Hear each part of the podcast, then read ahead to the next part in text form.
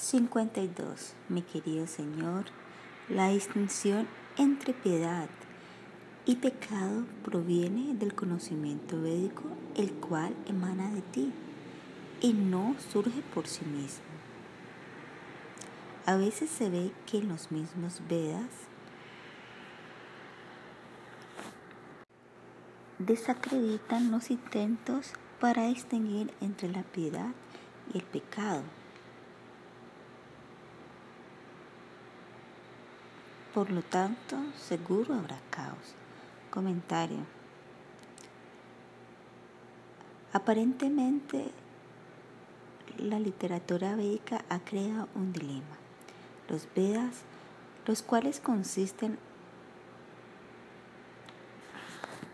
en las órdenes del Señor, le aconsejan a uno discriminar entre lo bueno y lo malo.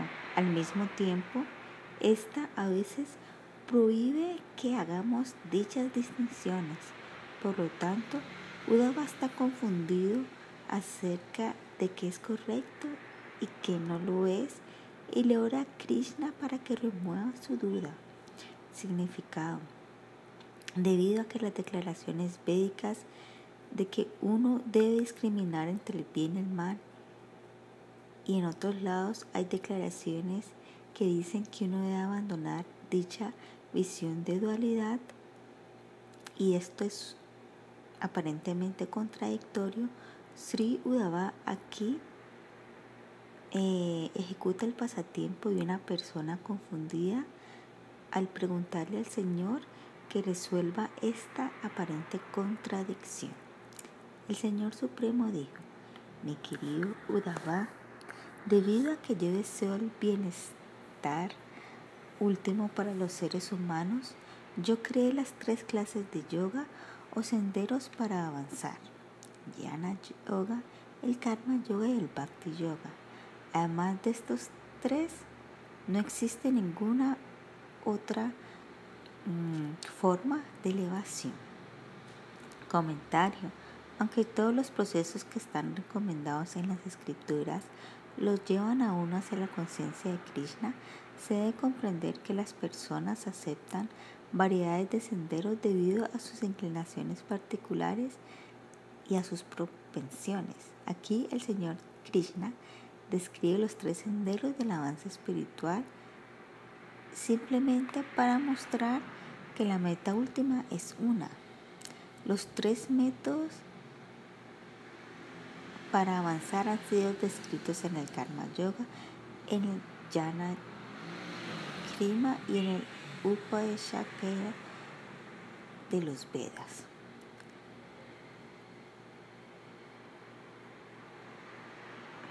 Sin importar cuál sea el sendero que uno siga, el éxito depende de la misericordia del Señor. De hecho, no se puede progresar en ningún esfuerzo sin la autorización del Señor. Se debe tener en cuenta que las prescripciones védicas como la ejecución de austeridad y dar caridad están incluidas dentro de estos tres procesos generales.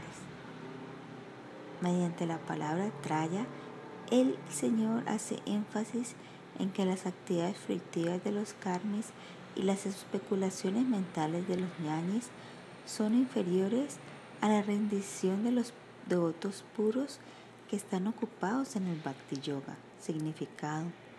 El proceso de karma, jnana y de bhakti han sido escritos en la literatura védica para el beneficio último de todos los seres humanos.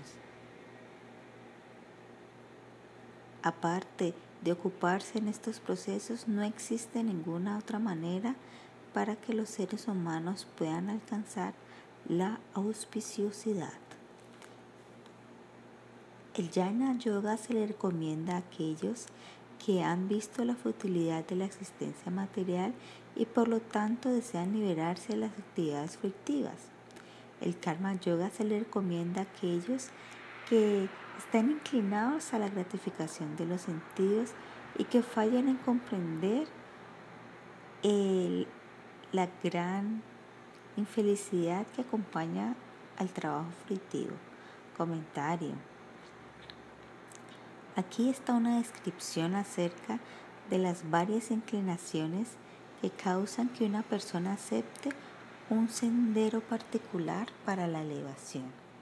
Aquellos que se sienten disgustados con las propensiones animales de dormir, comer, aparearse y defenderse, y por lo tanto no, están interesados en disfrutar de estas cosas en el cielo, eh, toman el cultivo del conocimiento trascendental, aquellos que aún están muy ansiosos por la vida materialista centrada en amigos y familia y que están apegados en las palabras floridas de los Vedas que recomiendan eh, la promoción hacia los planetas celestiales para una gratificación sensorial superior, no están aptos para tomar el arduo sendero de la especulación filosófica. Los hombres materialistas, a ellos se les eh, aconseja permanecer en la vida familiar y ofrecer los frutos de su trabajo al Señor Supremo. De esta manera, ellos gradualmente pueden obtener la perfección, la cual depende del conocimiento y el desapego. El Jnana Yoga ha sido prescrito para aquellos que se han desapegado del disfrute mundano y el Karma Yoga ha sido recomendado para aquellos que están apegados a los frutos de su trabajo, eh, siendo mm, manejados por su espíritu de disfrute. De una manera u otra, si uno desarrolla fe en escuchar y cantar mis glorias, mediante la buena fortuna, no estando eh, disgustado ni apegado a la vida material, él debe tratar de lograr la perfección siguiendo el sendero de la devoción amorosa hacia mí. Comentario. La palabra Dayachacha sido explicado en el primer canto del Sriman Bhagavatam. Uno desarrolla fe en las charlas acerca del Señor Supremo mediante la asociación de los devotos avanzados. Este es el criterio principal para desarrollar fe en las glorias nectarias del Señor. Al escuchar continuamente las charlas acerca del nombre, la fama, las cualidades y los pasatiempos trascendentales del Señor, una persona fiel avanza gradualmente en el sendero de servicio devocional hacia el Señor. Únicamente una persona de fe está calificada para ocuparse en el Bhakti Yoga. Esta fe es la distinción verdadera entre los devotos y los karmis o los jnanis. La palabra pumana, la cual se emplea aquí, está en singular y por lo tanto enfatiza que un devoto es muy raro de encontrar. Un devoto no está sumamente apegado a su cuerpo material, a su esposa o a su hogar, ni tampoco está desapegado en exceso. Aquellos que son indiferentes a la vida material son elegibles para cultivar el yana y aquellos que están apegados a la forma de vida materialista eh, son aptos para ocuparse en el karma. Aquellos que no están sumamente ni muy apegados ni muy desapegados son aptos para ejecutar el bhakti. Esta es la diferencia entre aquellos que son candidatos aptos para los tres procesos, el karma, el jnana y el bhakti. En el onceavo canto del Sriman Bhagavatam 11.2.2, este verso es hablado por Sri Sukadeva Goswami. Mi querido rey, en el mundo material las almas condicionadas se enfrentan a la muerte en cada paso de la vida. Por lo tanto, ¿quién de entre estas almas condicionadas no le prestaría servicio a los pies del otro el señor Mukunda, quien es adorable incluso para las almas liberadas más grandiosas? Cada alma condicionada que ha recibido la asociación de un devoto puro del Señor se vuelve calificada para ocuparse en el servicio zonal al Señor. Significado. Aquellos eh, que están inclinados a cultivar el conocimiento materialista generalmente están desprovistos de fe en las descripciones acerca de las glorias del Señor Supremo. Los lingüistas expertos que estudian varios idiomas y dialectos, como el Brahma, Karano y el Shanki, a veces se ven que están totalmente absortos en la vida materialista y a veces se ve que existen síntomas de desapego extremo. Ni el apego excesivo ni el desapego excesivo pueden darle satisfacción al alma. Así que cuando la fe de uno en estas prácticas disminuye, es ahí cuando uno puede desarrollar fe en las narraciones de los pasatiempos del Señor Supremo. Cuando dicha fe se vuelve firme, uno puede comprender que el servicio devocional es únicamente la es el único meta de la vida última. Algunos comentadores distorsionan el significado del verso y se atreven a decir que el servicio devocional únicamente es para aquellos que son incapaces de practicar la renunciación. Ellos dicen que el karma se le recomienda a aquellos que son expertos en ejecutar actividades dirigidas al disfrute material y que el yang es recomendado para aquellos que tienen la fortaleza para renunciar a dicho disfrute material. Dicho argumento tan falso no tiene valor, sin embargo, en la vida condicionada uno a veces está absorto en apego material excesivo y a veces está absorto tratándose mm, de desapegarse a la asociación material. Esto es más o menos como el movimiento de los planetas, el cual a veces, los cuales a veces se mueven hacia adelante y a veces se mueven de una manera retrógrada. Como sea, dichos materialistas escépticos son incapaces de comprender la naturaleza trascendental del servicio personal.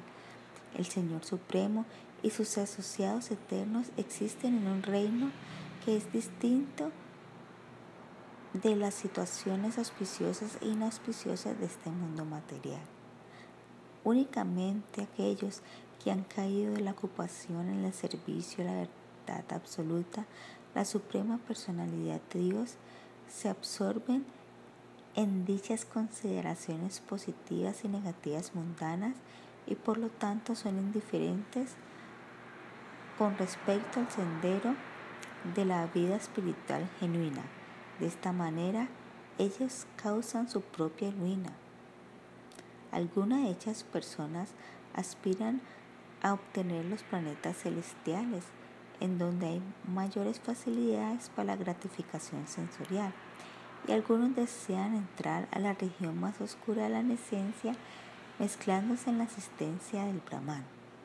Cuando las modalidades de la pasión y la ignorancia predominan de tal manera que la modalidad de la bondad parece estar perdida, uno rechaza el refugio de los pies del otro del Señor, pensándose a sí mismo como el Señor de la naturaleza material.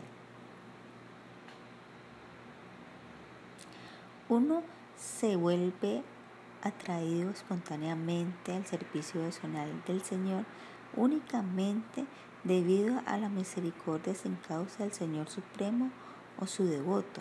Las personas que están enloquecidas por el ego falso y son incapaces de colocar su fe en las palabras del Señor Supremo y sus devotos se cubren por las modalidades, por las modalidades más bajas de la naturaleza y por lo tanto escogen un sendero no devocional, ya sea del apego excesivo o del desapego excesivo, extremo.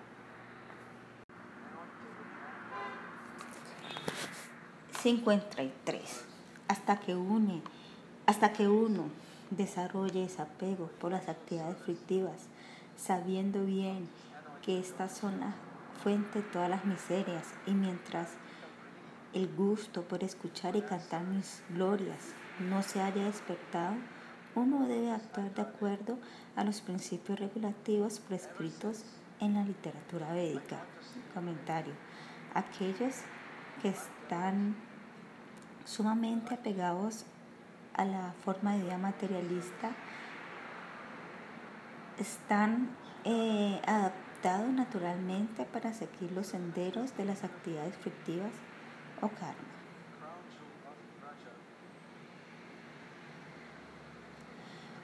¿Cuánto tiempo continuarán dichas personas en este sendero y qué los impulsará a aceptar los senderos del jnana y del bhakti? Es escrito en este verso. Uno debe continuar la ejecución de las instrucciones védicas con respecto a cómo uno ejecuta los deberes ocupacionales mientras uno no se haya sentido eh, disgustado con la vida materialista. Gradualmente, mediante la ejecución del karma yoga, el corazón de uno se limpiará del deseo de disfrutar de los frutos del trabajo de uno. Cuando surge el desapego dentro del corazón, uno se vuelve elegible para aceptar el sendero del jnana yoga. Sin importar en qué condición de vida uno se encuentre, si uno se siente atraído espontáneamente por escuchar acerca del Señor Supremo, como resultado de la misericordia de un devoto puro, uno puede aceptar el sendero del servicio devocional sabiendo que toda clase de responsabilidades y deudas son liquidadas, tal y como lo ha prometido el Señor mismo en persona. Dicha persona tiene una fe firme y por esto simplemente al escuchar y a cantar las glorias del Señor, se podrá lograr la perfección de la vida y no mediante ningún otro proceso.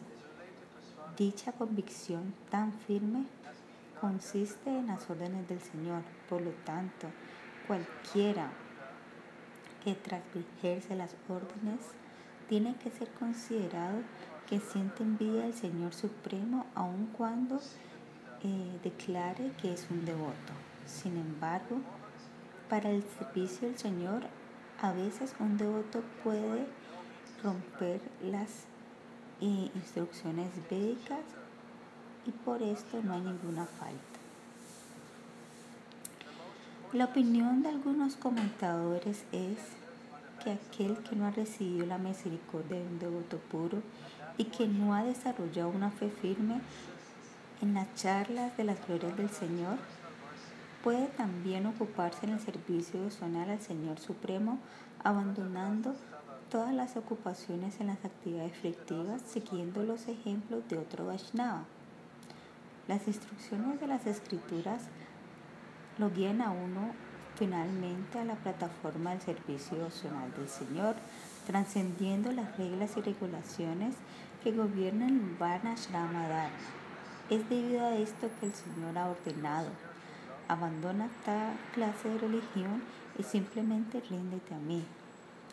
Si alguien piensa, yo soy un devoto puro, así que no necesito seguir ninguna regla ni regulación de las escrituras, y por lo tanto no observa el voto de Kadasi, ofrece yogur y le echa al Señor en un bote de cobre, le ofrece agua de coco en una copa de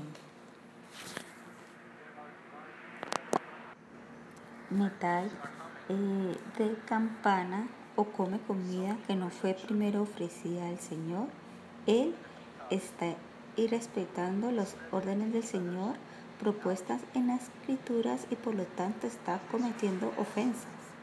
Existen muchos devotos eh, impolutos que pareciesen ejecutar actividades fructivas eh, cuando se lo piden las personas materialistas. Sin embargo, dichas actividades están ejecutadas sin ningún apego y por lo tanto no producen ningún resultado efectivo.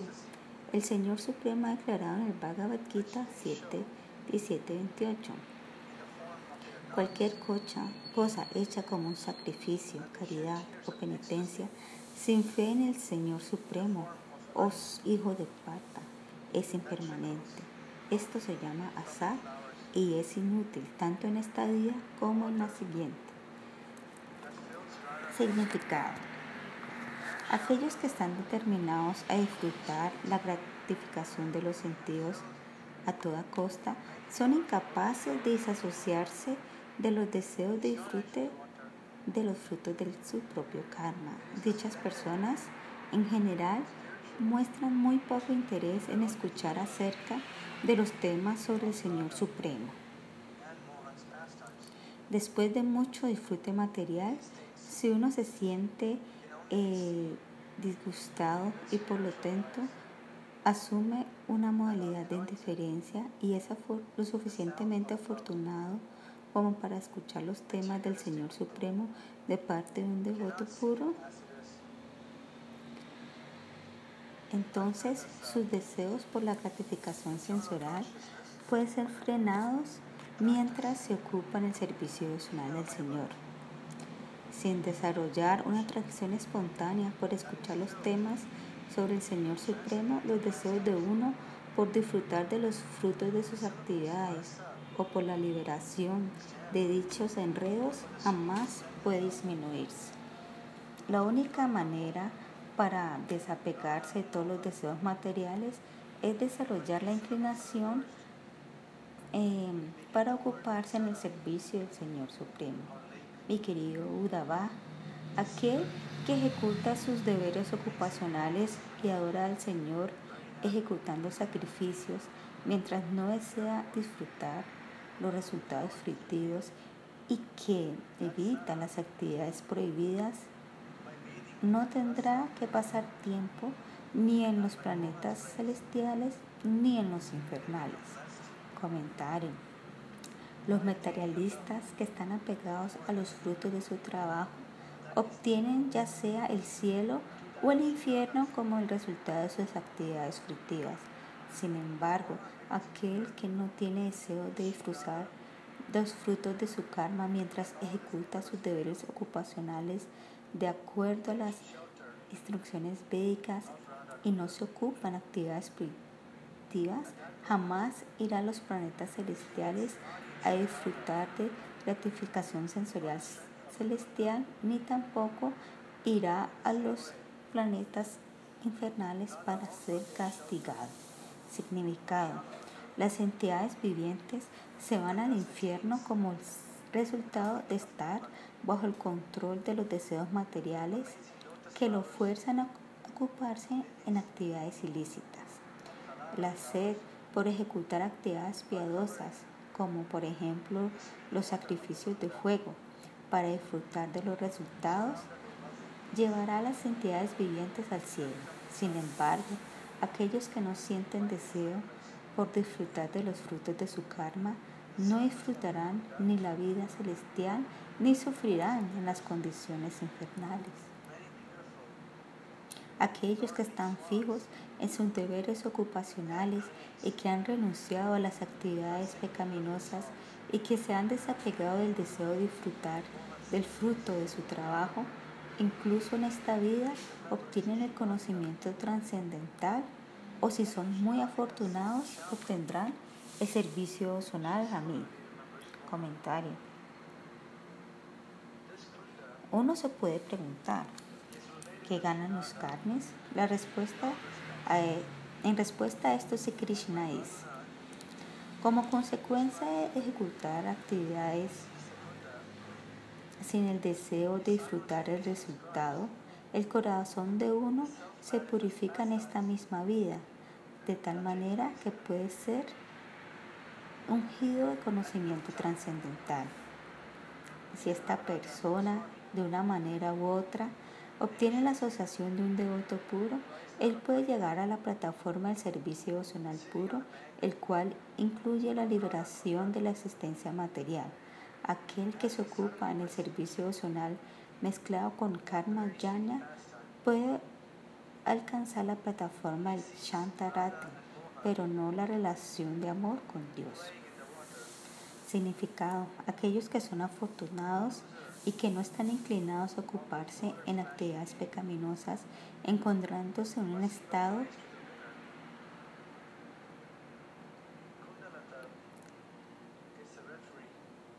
de conciencia purificada. Cuando uno comprende su relación con el Señor Supremo, uno se vuelve fijo en su posición constitucional de ocuparse eternamente en el servicio del Señor.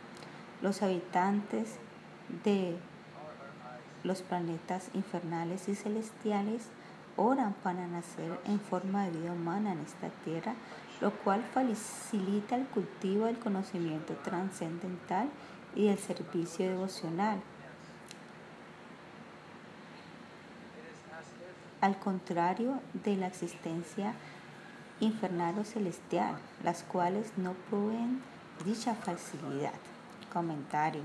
En los siguientes seis versos, el Señor glorifica la forma de vida humana, la cual puede otorgar la liberación, como también el servicio emocional amoroso. Para los habitantes del infierno y del cielo no es posible cultivar conocimiento espiritual o ejecutar servicio emocional debido a que su absorción en el placer y en el dolor material. Significado. Las almas condicionadas se absorben tanto en la felicidad del disfrute material en el cielo que ellas no obtienen la oportunidad de aprender acerca del servicio devocional, el cual es la única manera para alcanzar la auspiciosidad suprema. Las almas condicionadas tampoco tienen ninguna oportunidad de ejecutar servicio devocional en la condición infernal debido a que están en excesivo dolor. Es por esto que los semidioses del cielo y las entidades vivientes que sufren en el cielo oran para recibir la forma de vida humana sobre el planeta Tierra. Uno puede despertar la posición constitucional únicamente en la forma humana de vida y también puede realizar las características esenciales del servicio emocional, el cual es la eh, propensión constitucional. No hay posibilidad de cultivar sadhana bhakti ni en el cielo ni en el infierno. Por lo tanto, los habitantes del cielo y del infierno tienen un cuerpo que los hace no aptos para el cultivo del servicio devocional. Aquel que es inteligente no debe desear una promoción a los planetas celestiales, ni tampoco vivir en el infierno. Uno jamás se debe ver complaciente estando satisfecho con su existencia humana, debido a que dicha absorción en el concepto corporal de la vida hace que uno falle en obtener su propio interés. Comentario. Alguien que en realidad es sabio, después de recibir la rara forma humana de vida, no debe ocuparse en actividades piadosas ni pecaminosas que últimamente, que a la larga lo llevarán a los planetas celestiales o a las condiciones infernales de vida. Uno Tampoco debe desear permanecer muy cómodo en esta tierra. Después de todo, si uno está muy apegado a su cuerpo material, esto hará que sea muy difícil permanecer fijo en el servicio devocional. Significado. Un devoto inteligente no desea ni los placeres celestiales ni los sufrimientos infernales. Aunque él pueda estar actuando el pasatiempo de poseer un cuerpo burdo y sutil y viajar a varios planetas, Él no es contaminado por los deseos materiales. Aunque este cuerpo humano puede otorgar la liberación de la existencia material, uno debe saber que éste aún está sujeto a la muerte. Por lo tanto, uno debe esforzarse sinceramente por obtener la perfección de la vida antes de que llegue la muerte. Comentario.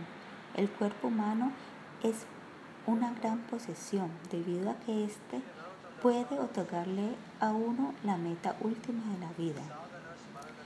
Sabiendo esto muy bien, aquel que en realidad es erudito debe eh, tratar incansablemente de liberarse a sí mismo de la existencia material antes del final de la vida.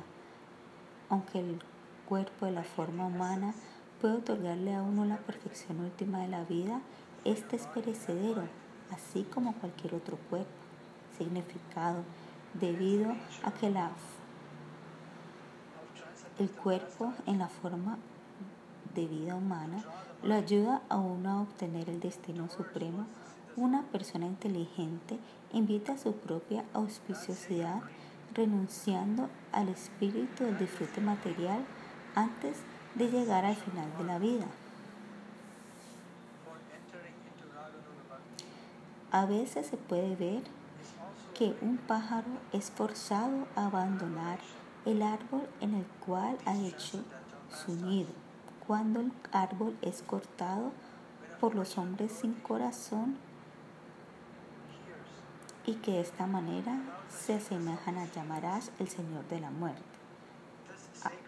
aún así, estando desapegado, el pájaro puede encontrar la felicidad en cualquier otra parte. Comentario. Aquí el Señor otorga un ejemplo práctico de cómo uno puede abandonar el apego a su cuerpo material.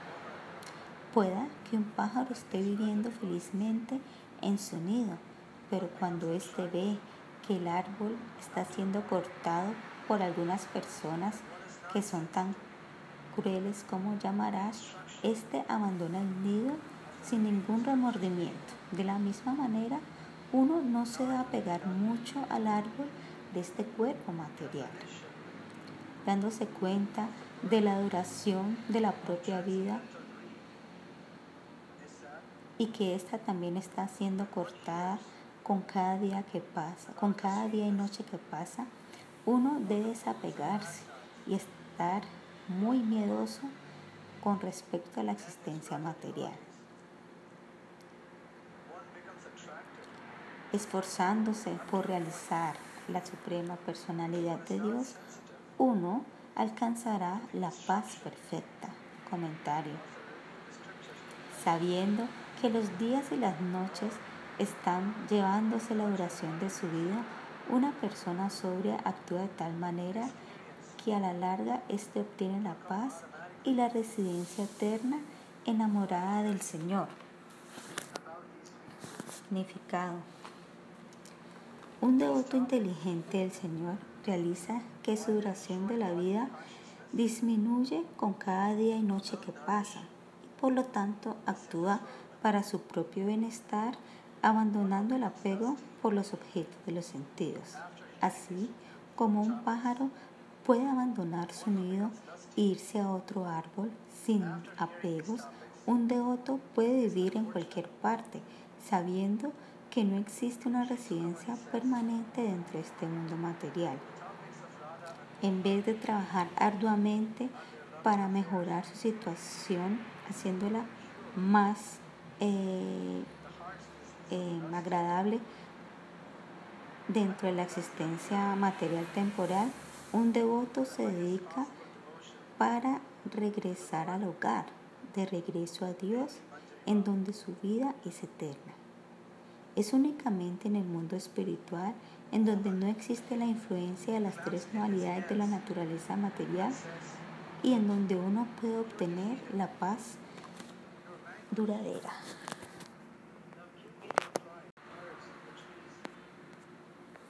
...54... La forma de vida humana, aunque es muy rara vez obtenida, automáticamente le otorga al alma con, se le otorga automáticamente al alma condicionada por medio de las leyes de la naturaleza. El cuerpo humano puede ser comparado a un bote en la cual se tiene al maestro espiritual como el barquero y mis instrucciones son las brisas favorables. Aquel que no utiliza este nacimiento humano para cruzar el océano de la existencia material es ciertamente el que mata su propia alma. Comentarios. Alas, aquel que es afortunado puede recibir una piedra de toque y después tirarla. Este principio es explicado aquí. Esta forma de vida, este cuerpo en la forma de vida humana, es como una piedra de toque que puede cumplir todos los deseos. La vida humana se obtiene después de pasar por millones y millones de nacimientos y muertes. Únicamente debido a la buena fortuna es que una entidad viviente recibe la forma de vida humana. El cuerpo humano se compara a un plava o bote y el maestro espiritual es el barquero que puede llevarlo expertamente fuera del océano de la existencia material. Las instrucciones del todo misericordioso Señor Supremo se comparan con las brisas favorables y al aceptarlas uno rápidamente puede cruzar hacia el otro lado de la existencia material. Este principio también se aplica a los yanas. Significado.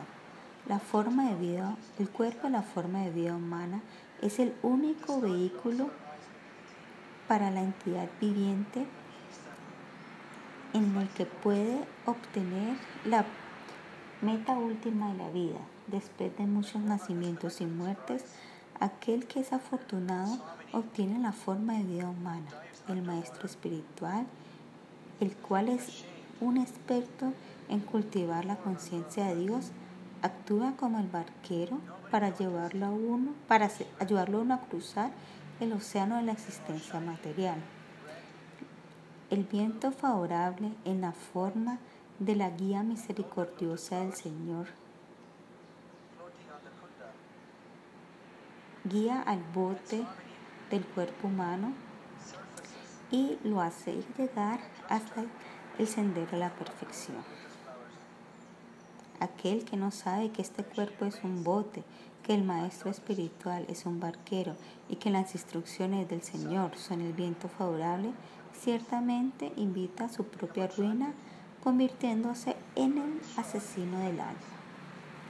Cuando un yogi eh, se siente asqueado y sin esperanza, después de muchos intentos por obtener la felicidad material y por lo tanto controla completamente sus sentidos y desarrolla un humor de desapego, entonces tiene que fijar su mente en la trascendencia sin desviación alguna. Comentario. Después de glorificar el cuerpo de la forma humana, el cual otorga el verdadero interés de uno, el Señor a continuación describe la naturaleza de una persona que está calificada para cultivar llana en este y en el siguiente verso.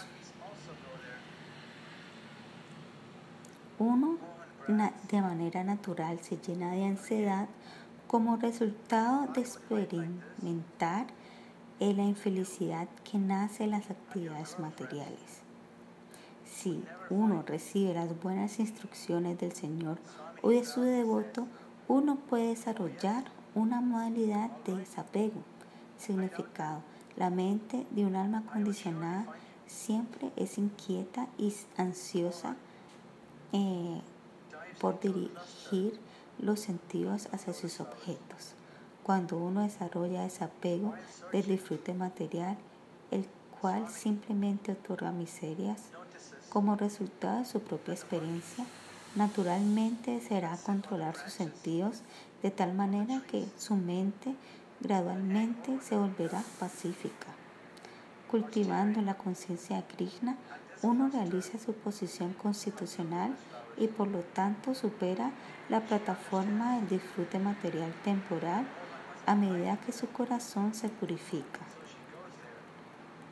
Cuando uno está esforzándose por liberarse de la asistencia material, la mente inquieta siempre tiene que ser puesta bajo control, adhiriéndose al sendero prescrito para uno.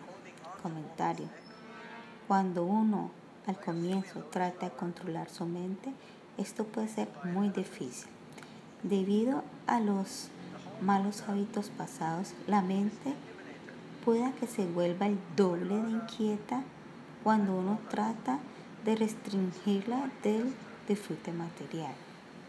Las ansias por el disfrute material es tan fuerte que la mente fácilmente se deja llevar por dichos pensamientos. En dicha situación, uno debe tratar de controlar la mente eh, dándole permiso de tener un poquitico de gratificación de tal manera que esto no sea contrario a los principios religiosos. Significado. Debido a que el alma condicionada tiene una tendencia natural de disfrutar de la gratificación sensorial, es inevitable que su mente se vuelva inquieta cuando se esté controlando. La mejor cosa para eh, desviar las funciones de la mente del disfrute sensorial personal es el servicio a la suprema personalidad de Dios mientras se siguen los principios regulativos. De esta manera, si uno cultiva la conciencia de Krishna, automáticamente su mente estará controlada. Uno jamás debe permitirle a la mente que se aleje de la búsqueda del avance espiritual. Uno debe controlar la mente ocupándola, perdón, ocupando los sentidos y el aire vital en las actividades de la bondad, tal y como lo dirige la buena inteligencia de uno. Comentario. Aunque la tendencia de la mente es deambular por aquí y por allá, uno siempre debe traerla de regreso que practique la autorrealización mediante la inteligencia estable de uno. Si la mente siempre está ocupada en actividades de la conciencia de Krishna, esta estará restringida de los pensamientos de la gratificación sensorial. La mente está apegada naturalmente a los objetos de los sentidos, así que a no ser que uno controle cuidadosamente, controle cuidadosamente la mente, el avance en el sendero de la autorización será arruinado. Significado. Incluso después de controlar temporalmente las urgencias de la mente, aquellos cuyos sentidos no están bajo el control pueden fácilmente caer del sendero de la autorrealización. Por esta razón, la mente y los sentidos siempre tienen que estar ocupadas en el servicio hacia el Señor Supremo todo auspicioso. Cuando uno llega a la plataforma de la autorrealización, la mente inquieta no creará más obstáculos, sino que ayudará. La mente es material, así que siempre está ansiando los objetos de los sentidos y es adversa al verdadero autointerés del alma espiritual.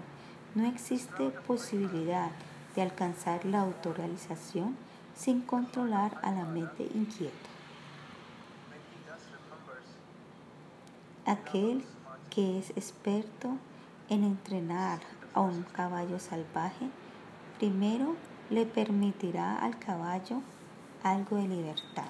Entonces, al jalar de las riendas, gradualmente controlará al caballo. Similarmente, uno no puede eh, llevar la mente bajo el control completo inmediatamente. Esta tiene que ser entrenada gradualmente de tal manera que se mantenga en el sendero del yoga. Comentario. Aquí si Krishna está citando el ejemplo de entrenar a un caballo para mostrar cómo uno debe frenar las urgencias de la mente. Uno a veces tiene que eh, satisfacer los deseos de la mente y para poderla controlar completamente. Controlar la mente es el propósito principal del sistema de yoga. Aquel que desee controlar sus sentidos debe estudiar el ejemplo dado por el Señor Krishna. Aquel que entrena caballos, aunque desea obtener el control pleno sobre el caballo, al comienzo le permitirá al caballo que eh, deambule a su gusto durante un corto tiempo. Incluso mientras hace eso, él continúa sosteniendo la soga y jamás permite que corra libremente, por completo.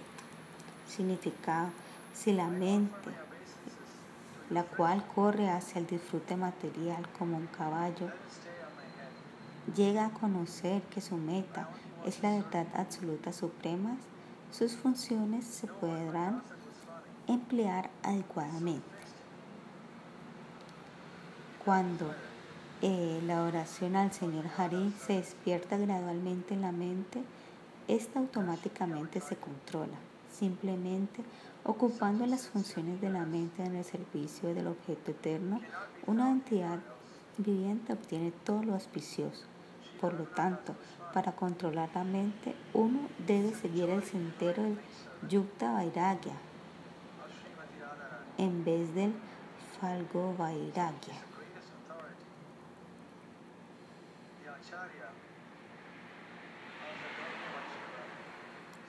Hasta que la mente de uno no esté firme en la verdad absoluta, uno debe observar cuidadosamente la naturaleza de todos los objetos materiales, desde el Mahatattva hasta el cuerpo material burdo. Uno debe observar las funciones progresivas de la creación y las funciones regresivas de la aniquilación. Comentario.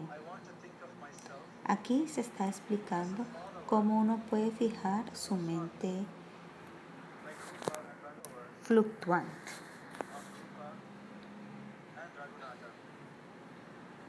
Mientras si uno se ocupa en el Sankhya Yoga o el estudio analítico del mundo material, uno cuidadosamente debe considerar las variedades de la creación a través de las funciones progresivas y la aniquilación a través de las funciones regresivas hasta que la mente se desapegue. Significado. Uno tiene que tener mucho, estudiar muy cuidadosamente los procesos de la creación y la destrucción que están siendo llevadas a cabo por siempre en el mundo material, de tal manera que la mente se pueda volver estable en el sendero de la autorrealización. Cuando uno a la larga se siente asqueado con la naturaleza temporal e ilusiva de este mundo material y por lo tanto alcanza un estado de desapego, su mente, estando guiada por las instrucciones de su maestro espiritual, gradualmente abandonará su falsa identificación con la materia. Comentario.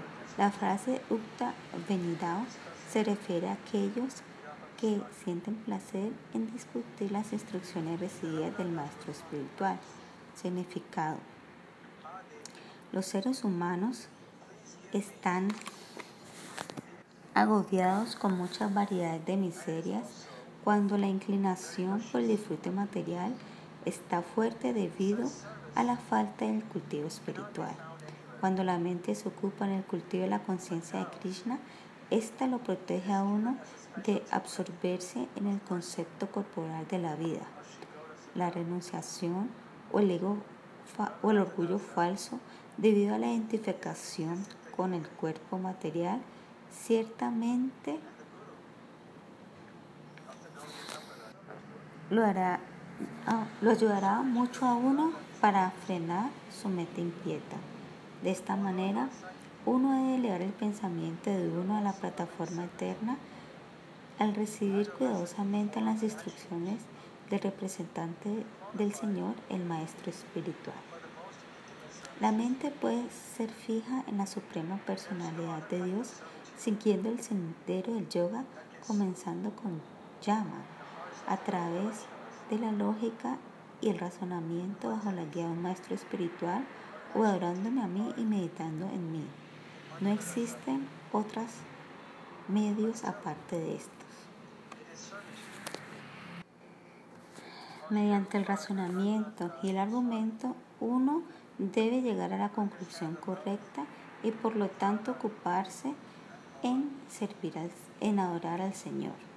La palabra va indica que aquel que está ocupado en la oración de la Suprema Personalidad de Dios no necesita eh, mm, problemarse con los procedimientos disciplinarios del yoga ni con las intricancias eh, difíciles de los estudios védicos y la lógica. Esta es la opinión de Sridhara Swami. Significado.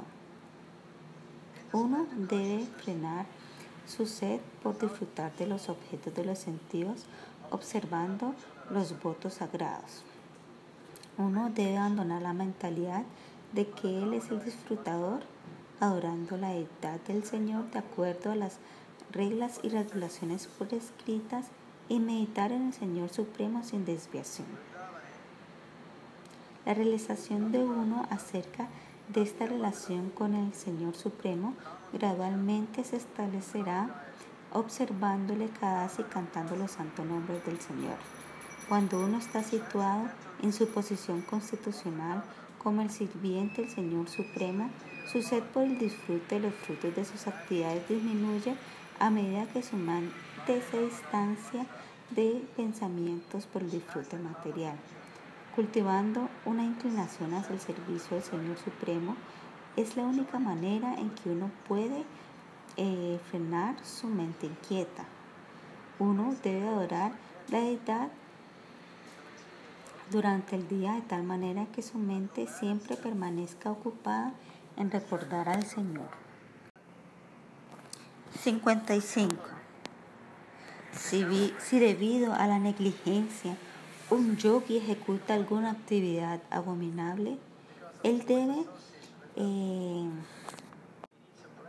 anular la reacción pecaminosa simplemente continuando con su ocupación en el yoga. Él no necesita de ejecutar alguna penitencia severa o de adoptar algún otro método para purificarse a sí mismo. Comentario. Puede surgir la pregunta que si alguien que está desapegado de la vida material junto a sus deberes prescritos, eh, por el azar comete algún acto pecaminoso, entonces, ¿cómo puede ser liberado de la reacción del pecado sin llevar a cabo expiaciones, el cual es la prescripción del karma de la sección karma kanda de los Vedas. La pregunta se da aquí, que simplemente continuando su práctica del yoga, todas las reacciones pecaminosas serán quemadas hasta convertirse en cenizas. Siddhara Swami ha dicho que para un devoto todas las reacciones de las actividades pecaminosas pueden ser anuladas simplemente escuchando y cantando los santos nombres del Señor Supremo. Se declara en el sexto canto del Sriman Bhagavatam 6.1.15. Únicamente una persona rara que ha optado completamente servicio de impoluto hacia Krishna puede arrancar de raíz las malezas de las acciones pecaminosas eh, sin que haya posibilidad de que éstas revivan.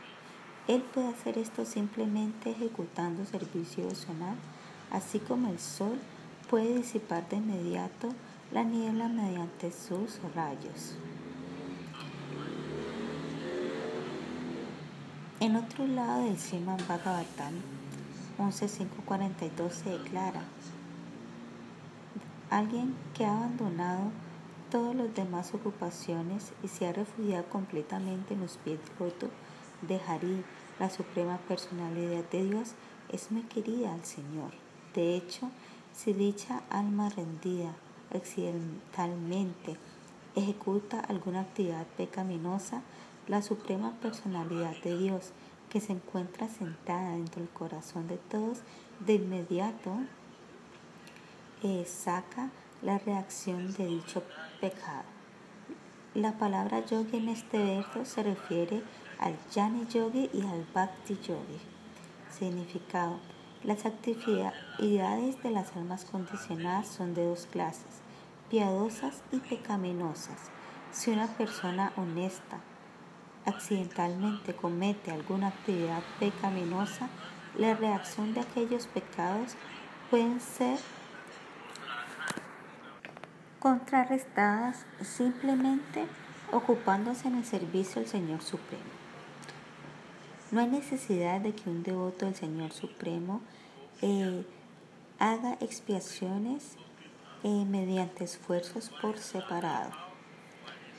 Para un trascendentalista aspirante, eh, la observancia sincera de sus prácticas constituye la piedad y no hacer sus prácticas espirituales es un pecado.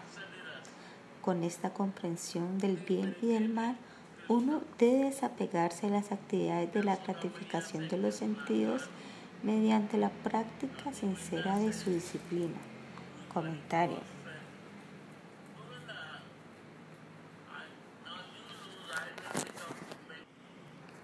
¿Cómo es que un yogi puede ser liberado de todas sus reacciones pecaminosas simplemente continuando sus prácticas de yoga con ninguna necesidad de ejecutar cualquier otra expiación? En este verso de Krishna explica el estándar verdadero de la piedad. Un yogi que establemente ejecuta sus prácticas del yoga mientras permanece alejado de los deberes prescritos bajo la jurisdicción del karma kanda, en realidad es piadoso y alguien que abandona dicha práctica es en realidad pecaminoso. Se declara en las escrituras que el yana y el bhakti son medios competentes para destruir toda clase de reacciones pecaminosas, de tal manera que los yanis y los bhaktas a ellos jamás se les pide que ejecuten expiaciones con esfuerzos por separado. Si uno lo hace, está cometiendo dos fallas. La falla de abandonar su deber prescrito y la falla de adoptar el deber de otra persona. En realidad, todas las clases de trascendentalistas y en especialmente los devotos están desprovistos de la inclinación a cometer actividades pecaminosas. Incluso si por el azar ellos lo hacen, los efectos poderosos purificadores de sus respectivos procesos destruyen sus reacciones pecaminosas sin ninguna dificultad. Este es el veredicto de la literatura védica que dice que a uno se le prohíbe ver las aparentes faltas de aquellos que están continuamente ocupados en el servicio del Señor, incluso si éste comete actividades pecaminosas por accidente. Un devoto situado en una posición trascendental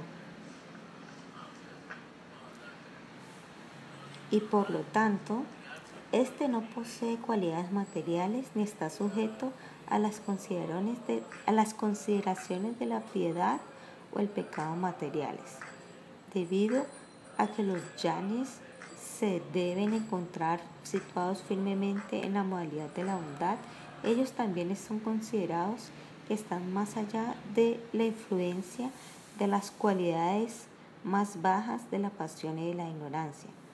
Por el contrario, los karmes, que por naturaleza son impuros, y de tal manera la sección Karma Kanda de los Vedas prescriben reglas y regulaciones para su guía y purificación. Los trabajadores fructivos están apegados a sus hogares y a sus cuerpos materiales y por lo tanto ejecutan incontables actividades pecaminosas empezando desde el nacimiento. Debido a esto, los Vedas instruyen a los eh, trabajadores fictivos para que continúen actuando con el apego material, pero de esta manera ellos gradualmente se elevarán a la modalidad de la bondad. Esto será descrito más elaboradamente en el siguiente capítulo. Significado. La entidad viviente debe ejecutar sus deberes de acuerdo a su posición bajo las tres modalidades de la naturaleza material. Cuando uno se ocupa en una ocupación diferente a la, diferente a la cual es prescrita para uno, esto crea una discrepancia. La ejecución de los deberes prescritos y evitar los actos prohibidos le permiten a los materialistas apegados eh, librarse gradualmente del espíritu por disfrutar el fruto de su trabajo. Tan pronto como uno ejecuta actos prohibidos o pecaminosos, se crean todas las condiciones de infelicidad. Simplemente para liberar a las almas condicionadas de condición de infelicidad, las escrituras han prescrito reglas y regulaciones para guiar su comportamiento. Mientras uno falle en despertar su servicio amoroso al Señor Supremo, uno continuará deseando los cuatro objetivos de la vida humana, colocándose bajo el control de las reglas y regulaciones védicas. Cuando uno está completamente ocupado en el proceso de la realización trascendental, los conceptos mundanos del bien y del mal ya no aplican más. Habiendo despertado su fe en las narraciones sobre mis glorias, comprendiendo la inutilidad de las actividades materiales y sabiendo que la gratificación sensorial a la larga lo lleva a la miseria, pero aún siendo incapaz de renunciar a toda clase de diversión sensual, mi devoto debe permanecer satisfecho y debe adorarme con gran fe y convicción. Aunque a veces él esté ocupado en el disfrute material, mi devoto sabe que dicha actividad simplemente llevará un resultado miserable y por lo tanto se arrepiente sinceramente de dichas actividades. Comentario. Aquí el Señor describe la característica primordial del servicio devocional. Un devoto se vuelve naturalmente indiferente a las actividades materiales y a las, a las prescripciones védicas debido a que él sabe que éstas últimamente eh, otorgarán infelicidad. Él sabe que los deseos materiales son la fuente de todas las miserias. Si un devoto, a pesar de comprender esto, es incapaz de renunciar por completo a las actividades de la gratificación sensorial, éste aún así debe ocuparse en el servicio del Señor Supremo con una firme determinación. Él no se debe deprimir pensando que su servicio devocional es inadecuado. Un devoto piensa. Incluso si me encuentro con muchos impedimentos y aunque estoy lleno de ofensas, yo jamás, ni siquiera por un instante, abandonaré el servicio al Señor. las actividades fictivas y la especulación mental son inútiles y por lo tanto yo jamás las aceptaré como mis senderos. Aún estoy muy apegado a los objetos de este mundo y sé que estos únicamente traerán miseria. Debo continuar de esta manera y simplemente tener la esperanza de que llegará el día que el Señor será muy misericordioso conmigo.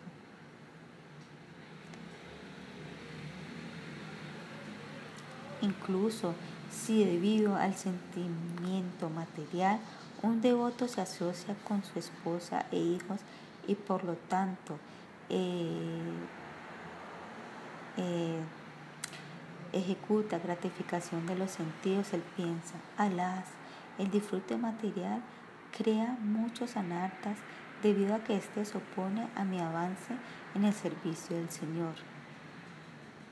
Aunque muchas veces he prometido que abandonaré el disfrute material, aún así caigo en el disfrute material de vez en cuando. Significado. Al escuchar las charlas sobre las glorias del Señor Supremo, uno es liberado del deseo de disfrutar de los frutos del karma. únicamente aquellos que están ocupados con fe en escuchar y cantar los santos nombres del Señor Supremo pueden comprender que los deseos por el disfrute material son la causa de la infelicidad.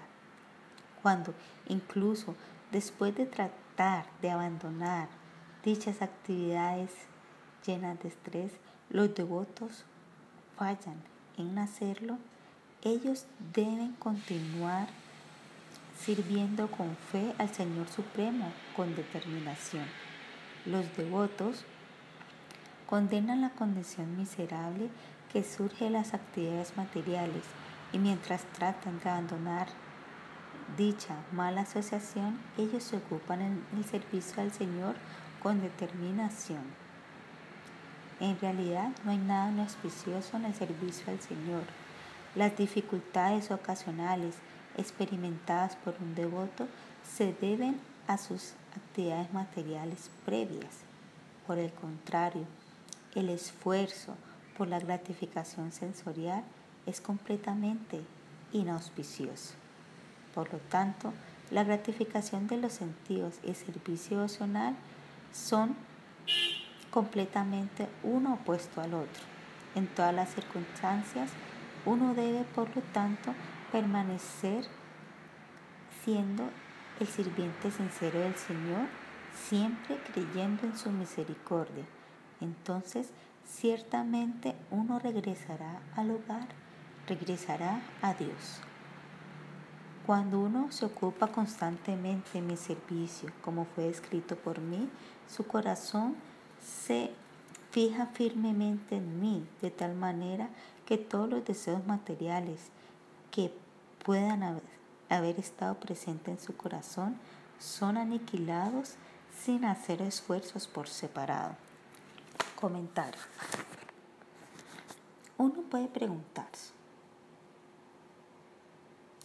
¿es que los devotos del Señor no sufren miserias materiales como las demás personas?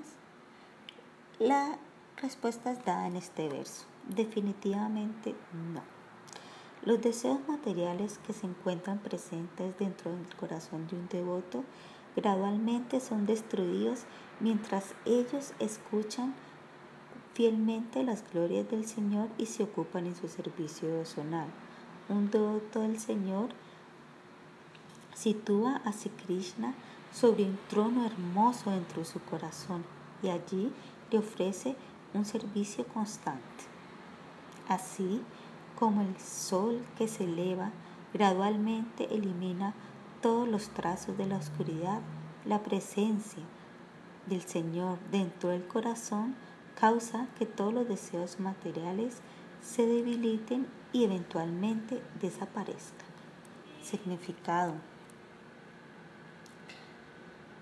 Eh, los sentidos se encuentran continuamente ocupados de acuerdo a las inclinaciones de la mente, de tal manera que los deseos materiales entran a la mente uno tras otro. Aquellos que son devotos las 24 horas del día se ocupan en el servicio del Señor, escuchando y cantando sus glorias con fe trascendental y encontrarán que dichos deseos materiales disminuirán gradualmente.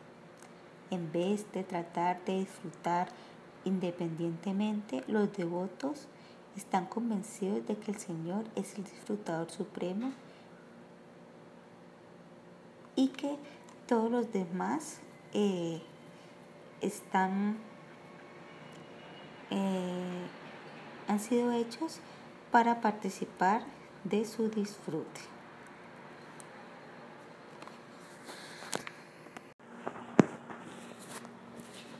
El nudo en el corazón es rompido, todas las dudas son cortadas y hechas pedazos, y la cadena de la acción y la reacción es parada cuando yo soy comprendido como la suprema personalidad de Dios. Comentario. El nudo creado cuando el corazón de uno está atado a la ilusión mediante la identificación falsa con el cuerpo material es cortado hasta hacerse pedazos cuando uno alcanza eh, las etapas del niñaya o del ruchi sin hacer ningún esfuerzo por separado. La ocupación en el servicio devocional rápidamente elimina todos los deseos materiales dentro del corazón, así como el fuego que se encuentra en el estómago digiere todo lo que comemos. La palabra karmané en este verso se refiere a las reacciones pecaminosas que aún no han fructificado. Con respecto a esto, el Gopala Tapasni Upanishad Purva 15 declara, Bhakti significa servicio sonar al Señor que está libre del deseo por él por la ganancia material, ya sea en esta vida o en la siguiente. Estando desprovisto de dichas inclinaciones, uno debe absorber la mente completamente en el Señor Supremo. Este es el verdadero propósito del Nainya Karmia.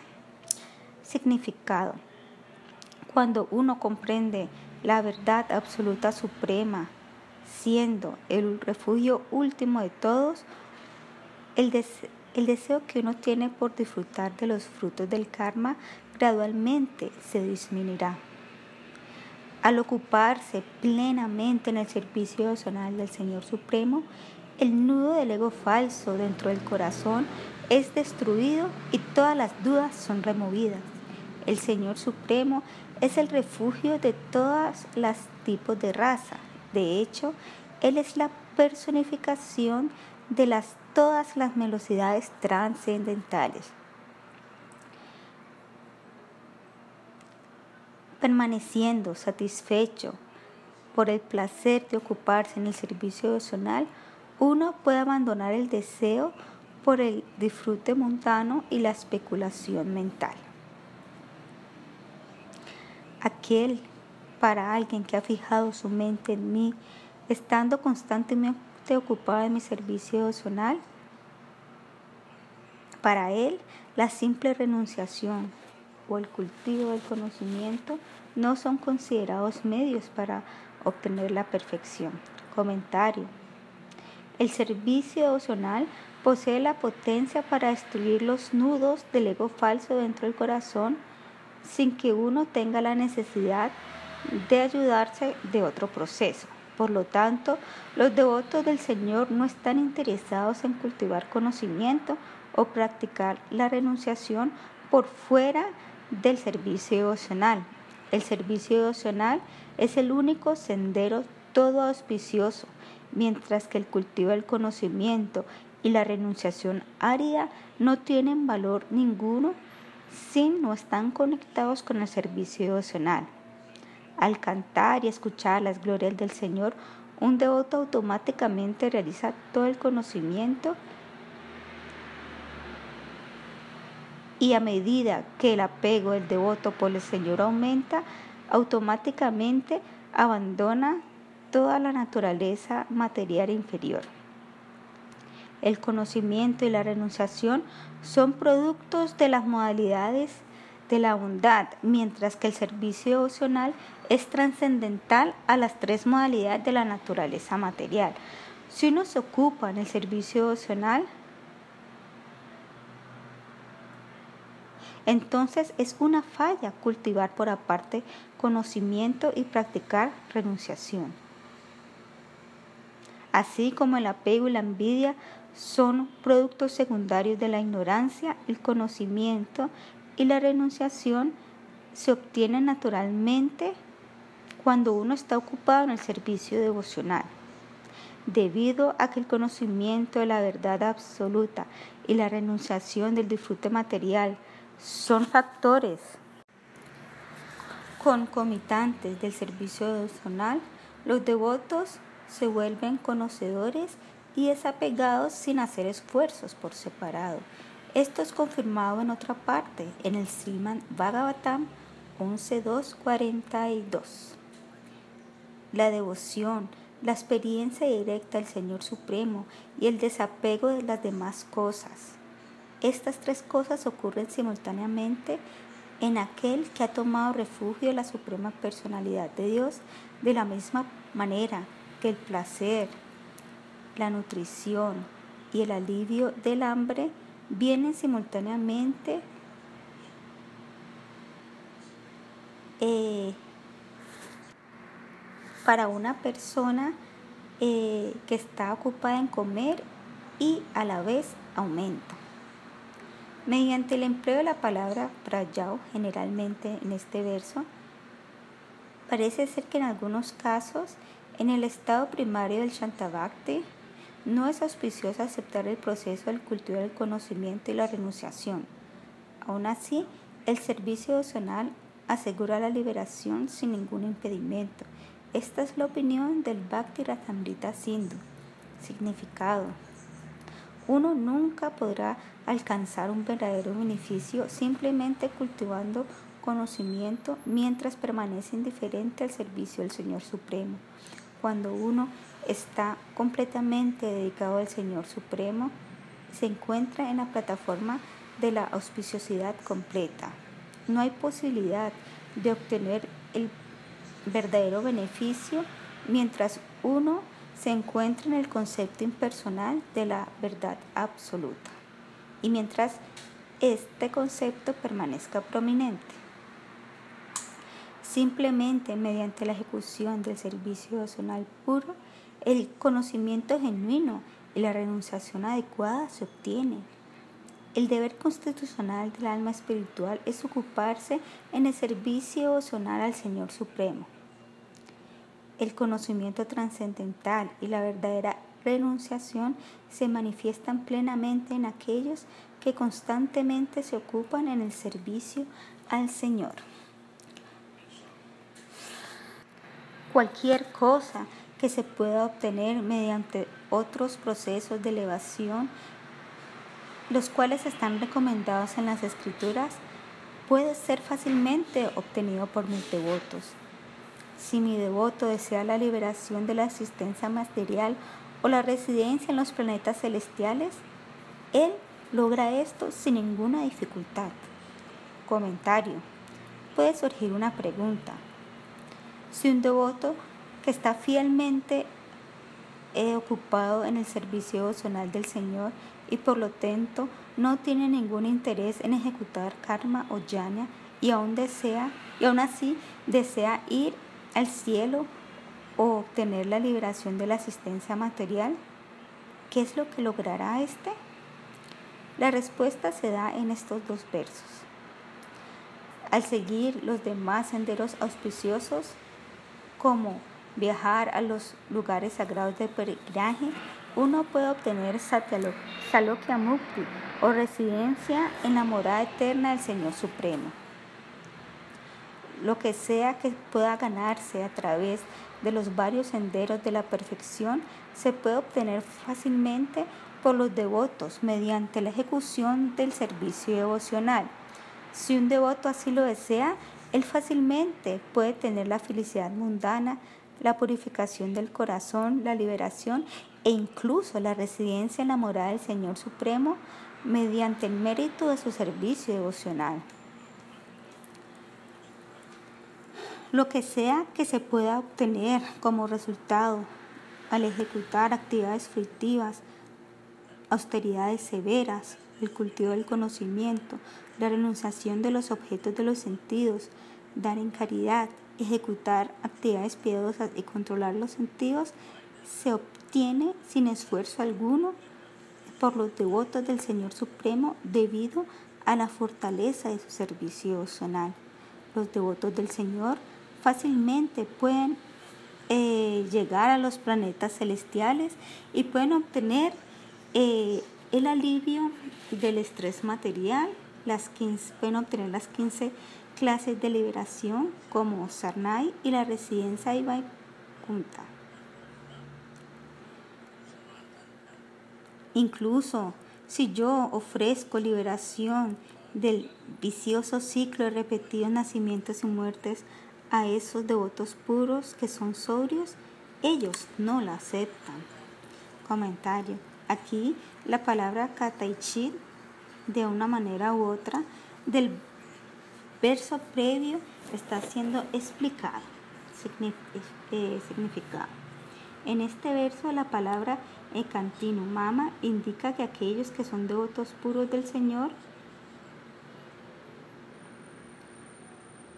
están 100% ocupados en el servicio devocional sin ningún interés separado. Incluso si el Señor le ofrece la liberación a hechos devotos, estos no la aceptan. El devoto, al devoto puro se le asegura el regreso al hogar, el regreso a Dios y también recibir con el Señor eternamente. Así que para él la simple liberación sin el servicio devocional no es para nada atractivo.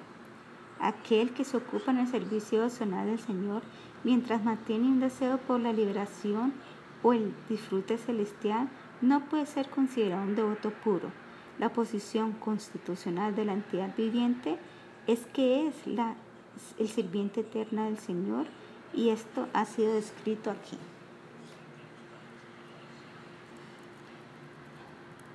La perfección de la liberación se alcanza cuando uno se desapega completamente de la materia. Un devoto que no tiene ambición personal es elegible para ocuparse en mi servicio amoroso devocional. Comentario. La palabra Nairapenkia significa no deseando ningún otro proceso de perfección y sus resultados. La palabra Nirachina significa aquel que no busca ganancia personal. La palabra Nirapqueña también significa permanecer apartado de cualquier cosa que no esté relacionado con Krishna. Significado Aquellos que están desprovistos de deseos por el disfrute sensorial personal son los devotos del Señor y no aquellos que no se interesan en el servicio devocional como por ejemplo los impersonalistas. Únicamente aquellas almas afortunadas que no tienen deseos materiales son capaces de alcanzar la plataforma del servicio devocional impoluto al Señor Supremo. Sin duda alguna, en esta era de Cali la gente en general es muy caída y está contaminada por la lujuria, la avaricia, la ira, la lamentación, materiales, etc. En esta era la mayoría de las personas son sarvakama, es decir, llenas de deseos. Aún así, tenemos que comprender que simplemente refugiándose en el Señor Krishna alcanzaremos todo en la vida. La entidad viviente no debe ocuparse en ningún otro proceso exceptuando al servicio personal del Señor.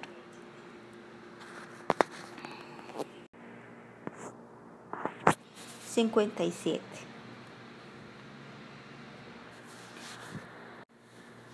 Mis devotos incondicionales que no tienen apegos materiales y que tratan a todas las entidades vivientes de igual manera y que me han obtenido a mí y que están más allá del alcance de la inteligencia material, no están sujetos ni a la piedad ni a la impiedad material. las cuales surgen de la bondad y la maldad de este mundo. Comentario. Previamente se había dicho que la mentalidad de encontrar faltas y buenas cualidades es en sí una falta y que elevarse por encima de dicha mentalidad es digno de elogiar. Este principio está siendo explicado en el verso.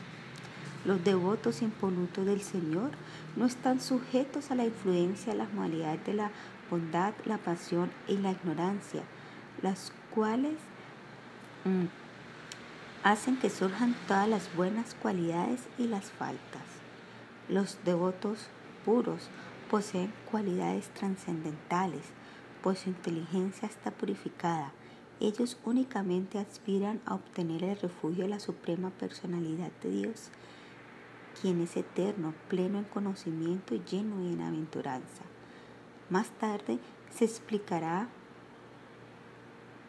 que la mente y los sentidos de los devotos del Señor son completamente trascendentales y por lo tanto los devotos no se encuentran bajo la jurisdicción de las reglas y regulaciones védicas. Los devotos no adquieren piedad a través de su conducta apropiada ni tampoco hacen actividades pecaminosas eh, haciendo actividades prohibidas. Mientras narraba la historia del rey Chitraketu, el señor Mahadeva describió eh, la visión ecuánime de los devotos en este verso. Srimad Bhagavatam 6, 17, 28.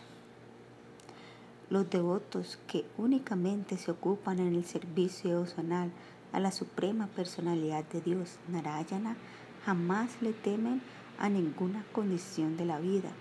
Para ellos, los planetas celestiales, la liberación y los planetas infernales son todo lo mismo. Para dichos devotos, su único interés es el servicio al Señor. Uno no debe ver el deseo intenso del devoto de obtener los pies del loto del Señor Supremo como algo mundano, como una falta. Incluso si algunas actividades pecaminosas se ven en la vida del devoto, uno no debe verlo como una falta. Esto ha sido ordenado por el Señor Supremo en persona en el Bhagavad Gita 9.30. Incluso si alguien comete la acción más abominable, si éste se encuentra ocupado en el servicio devocional, éste tiene que ser considerado santo debido a que se encuentra situado apropiadamente en su determinación. Significado. Uno no debe encontrar faltas ni discrepancias en el carácter de los devotos impolutos del Señor Supremo.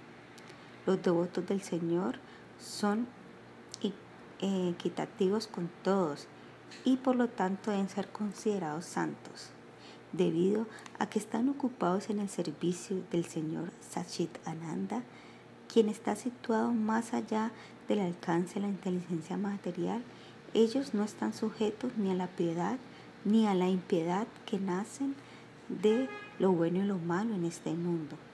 Los conceptos mundanos crean ilusión y distinciones en la mente de las entidades vivientes y los ubican en la posición de disfrutadores.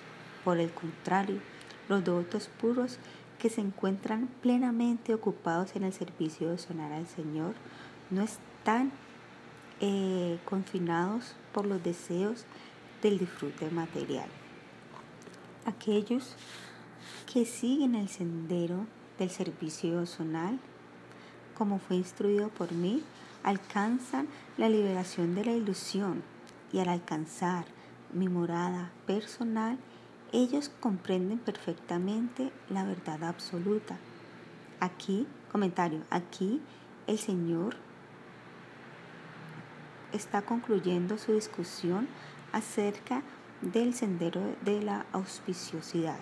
Aquellos que viajan en este sendero, el cual fue instruido por el Señor, realmente alcanzan el beneficio último. Los devotos del Señor alcanza la morada del Señor Vaikunta, mientras que los ñañis se, sumergen en el Brahman. Significado. la gratificación de los sentidos sin restricciones, la ejecución de actividades fruitivas y la ocupación en la especulación mental no pueden ser la religión última para las entidades vivientes. Debido a que estas prácticas han nacido de la aversión al servicio del Señor, estas son temporales e incompletas. Los devotos que siguen las instrucciones del Señor Supremo se liberan de las garras de todo lo auspicioso aceptando el sendero del servicio devocional. Dichos devotos obtienen el beneficio último de ser transferidos a la morada del Señor Supremo, Vaikunta. De esta manera termina la traducción del capítulo 14 del Uda Bhagita titulado El servicio devocional puro supera el conocimiento y el desapego, con los comentarios de Sila Vishvanatha Chagravati Thakura y el resumen del capítulo y significado de Sila Bhaktisiddhanta Saraswati Thakura. Capítulo 5. La explicación del sendero védico. Resumen del capítulo. Algunas personas no son aptas para practicar ninguna de las tres formas del yoga, karma, jnana y bhakti. Dichas personas son eh, inímicas hacia el Señor Krishna, pues están apegadas a la gratificación de los sentidos y únicamente están interesadas en ejecutar actividades fruitivas de tal manera que puedan cumplir sus deseos materiales. Este capítulo describe sus faltas en con respecto al lugar, tiempo, sustancia y beneficiario de las acciones. Aquellos que son perfectos en conocimiento y devoción al Señor no poseen mm, mm, cualidades ni faltas materiales. Sin embargo, para aquel que actúa en la plataforma del karma con la esperanza de trascender la existencia material, la ejecución de sus deberes prescritas es algo bueno, y fallar en hacerlas es malo. Aquellas actividades que contrarrestan las reacciones pecaminosas también son consideradas buenas. Aquel que se está esforzando por permanecer fijo en la modalidad de la bondad, el cultivo del conocimiento, siempre es algo que lo va a ayudar. Cuando uno está ocupado en el servicio devocional del Señor, las, las nueve prácticas que empiezan con escuchar y cantar son las más beneficiosas. Todo lo que no, todo lo que sea dañino para el avance de la vida espiritual tiene que evitarse. Sin embargo, para aquellos que simplemente están interesados en ocuparse en actividades fructivas con el propósito de gratificar sus sentidos, existen innumerables consideraciones de lo que es bueno y lo que es piadoso y de lo que es pecaminoso, de lo que purifica y de lo que contamina. Todo esto tiene que ser considerado cuidadosamente con respecto al lugar, el tiempo, las circunstancias y el ejecutador del trabajo. De hecho, la virtud y la falta no son absolutas, pero son relativas con respecto a la plataforma de avance particular de cada uno, permaneciendo fijos en la discriminación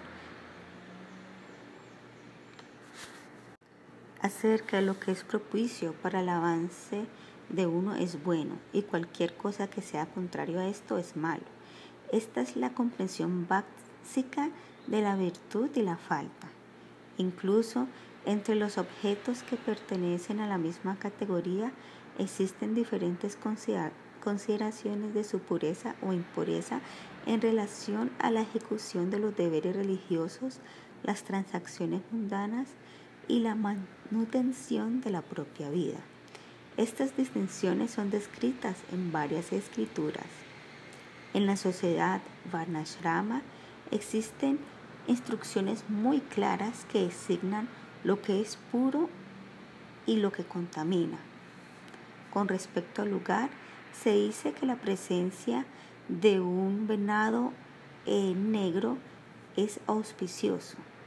Las acciones tienen que ser ejecutadas después de considerar también el tiempo, la pureza y la impureza con respecto a las sustancias, se exemplifica mediante el baño, dar caridad y ejecutar austeridades. La mente siempre puede ser purificada recordando al Señor Supremo.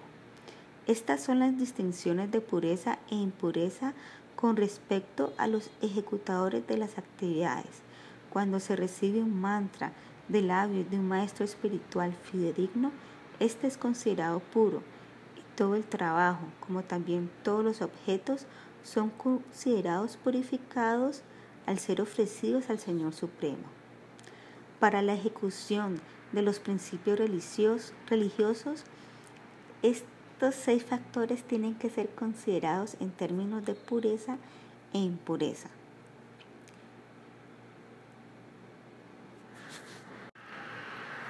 A la larga no existe un estándar fijo mediante el cual hacer distinciones de virtud y falta debido a que estos se transforman de acuerdo al lugar, tiempo, beneficiario, etc.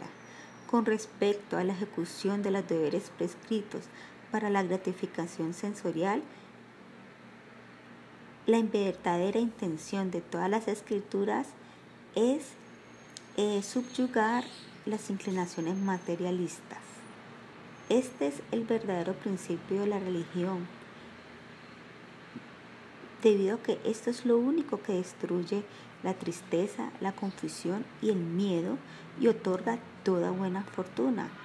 El trabajo ejecutado para la gratificación de los sentidos en realidad no es benéfico.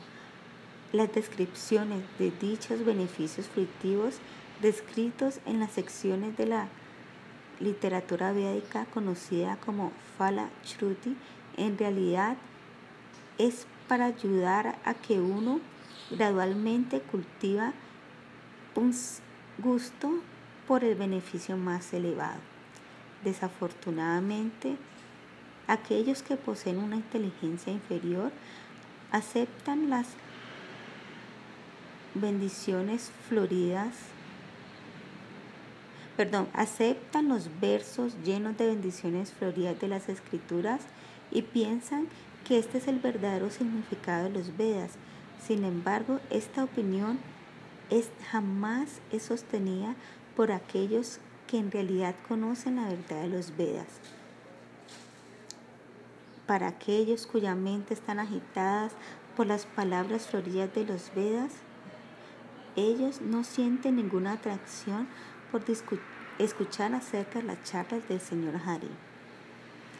Se debe comprender que no existe un significado interno de los Vedas aparte de la personalidad de Dios.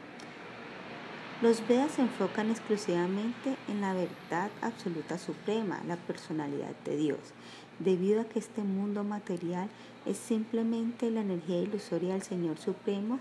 La literatura védica siempre recomienda que uno eh, sea indiferente a la asociación material, apegándose a la verdad absoluta. El Señor dijo, aquellos que no siguen mm, los senderos de mi servicio personal, conocimiento especulativo de actividades frictivas, como ha sido prescrito por mí, y simplemente trabajan para cumplir sus deseos materiales insignificantes, ciertamente continuarán en el ciclo de los repetidos nacimientos y muertes. Comentario. Aquí el Señor Krishna condena a aquellos que simplemente trabajan arduamente para alcanzar la gratificación sensorial sin preocuparse por el avance espiritual. El servicio devocional lo ubica a uno directamente bajo el refugio de la suprema personalidad de Dios, mientras que el cultivo del conocimiento especulativo lo lleva a uno al concepto del Brahman impersonal de la verdad absoluta. Al ejecutar los deberes de uno sin apegarse a los resultados, uno también se desapega de los deseos fructivos. Por el contrario, aquellos que trabajan arduamente con esperanzas de regir un reino o de disfrutar eh, deleites celestiales, ciertamente continuarán en el sendero de la existencia material. Significado. Aquellos que renuncian a los senderos de ejecutar actividades fruitivas sin apego cultivan el conocimiento trascendental y el servicio devocional y ciertamente son, no son controlados y por lo tanto eh, sienten placer en gratificar sus eh, deseos insignificantes por la gratificación sensorial. El servicio emocional impoluto es ciertamente superior al servicio emocional mezclado con karma y al servicio emocional mezclado con yana. En donde no existe ni una pizca de servicio emocional, únicamente existe la gratificación sensorial o el deseo por renunciar a la gratificación de los sentidos. Aquellos cuyo objetivo es el disfrute material o la liberación personal no pueden obtener la libertad última de los repetidos ciclos de nacimiento y muerte.